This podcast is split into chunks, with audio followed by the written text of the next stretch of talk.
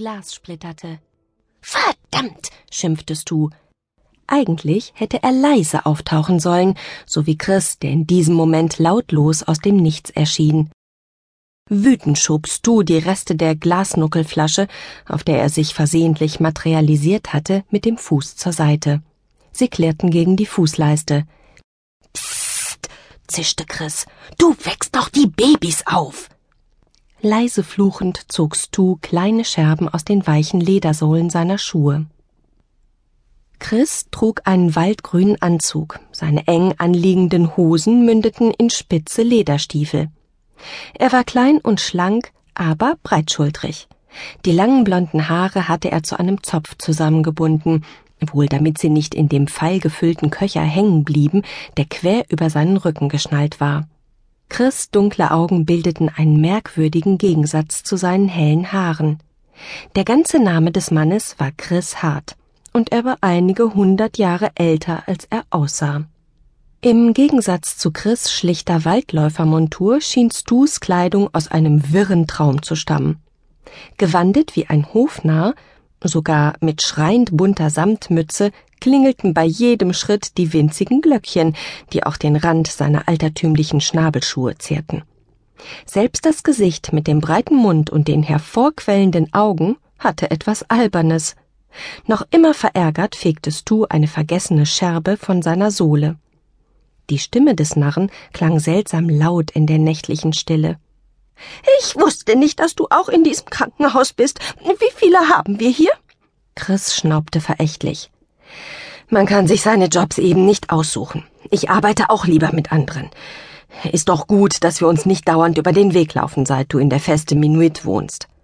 Chris blickte auf die kleinen Schilder an den Babybettchen. Hier in Dornum sind es zwei Kinder. Welches ist dein Auftrag? Eine gewisse Swantje Rix, erwiderte Stu leise und zeigte auf ein Neugeborenes. Die Glöckchen an seinen schuldbewusst hängenden Schultern klimperten verhalten. Und wen hast du? fragte er, ohne Chris noch einmal direkt anzusehen. Julie Dennis, gab Chris kurz angebunden zurück.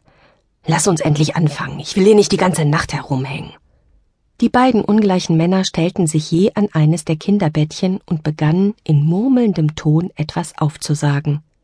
Grünes Licht quoll aus den beschwörend ausgestreckten Händen und legte sich sanft über die kleinen Gestalten. In dem rechten Bettchen, an dem Stu stand, lag Swantje Rix, die ein Leben in Wohlstand auf Schloss Dornum erwartete. In dem anderen Bettchen, ganz links an der Wand, lag Julie Denes, ein Moment lang verweilte Chris gerührter Blick auf dem kleinen Gesicht und den geballten Fäustchen. Das Baby war noch zu klein, um zu begreifen, dass es gerade eben für immer seine Mutter verloren hatte. Eine unförmige Gestalt zwängte sich ächzend durch die halb geöffnete Tür der Neugeborenenstation. Lady Rix war auf dem Weg zu ihrer Tochter Swantje. Der frisch gebackenen Mutter fielen die beiden Männer und das grüne Leuchten zunächst gar nicht auf, so müde war sie von den Anstrengungen der Geburt. Ihre ehemalige Bettnachbarin Frau Denes, die Mutter der kleinen Julie, war in dieser Nacht unter der Niederkunft gestorben. Lady Rix hatte sich unablässig beschwert, denn durch den Notfall hatte man sie nicht wie sonst mit Aufmerksamkeit überhäuft. Selbst die angekündigte große Spende hatte keine Wirkung gezeigt. Lady Rix hatte tatsächlich mit einer Hebamme und einer Ärztin auskommen müssen. Erst als sie weiter in das Zimmer hineinwatschelte und zum Bettchen ihrer Tochter sah, bemerkte sie das grüne Leuchten.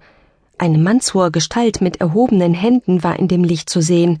Leicht geblendet wandte Lady Rix den Blick kurz zur Seite und sah, über einem anderen Kinderbett war es genau das gleiche. Doch als sie wieder zu ihrer Tochter schaute, war das Licht verschwunden, wie ein Spuk. Hektisch blickte Lady Rix nach links, auch hier kein Licht mehr. In der Luft über beiden Kindern war nichts mehr zu sehen. Von plötzlicher Sorge erfasst, lief Lady Rix an das Bett ihrer Tochter und nahm sie auf den Arm.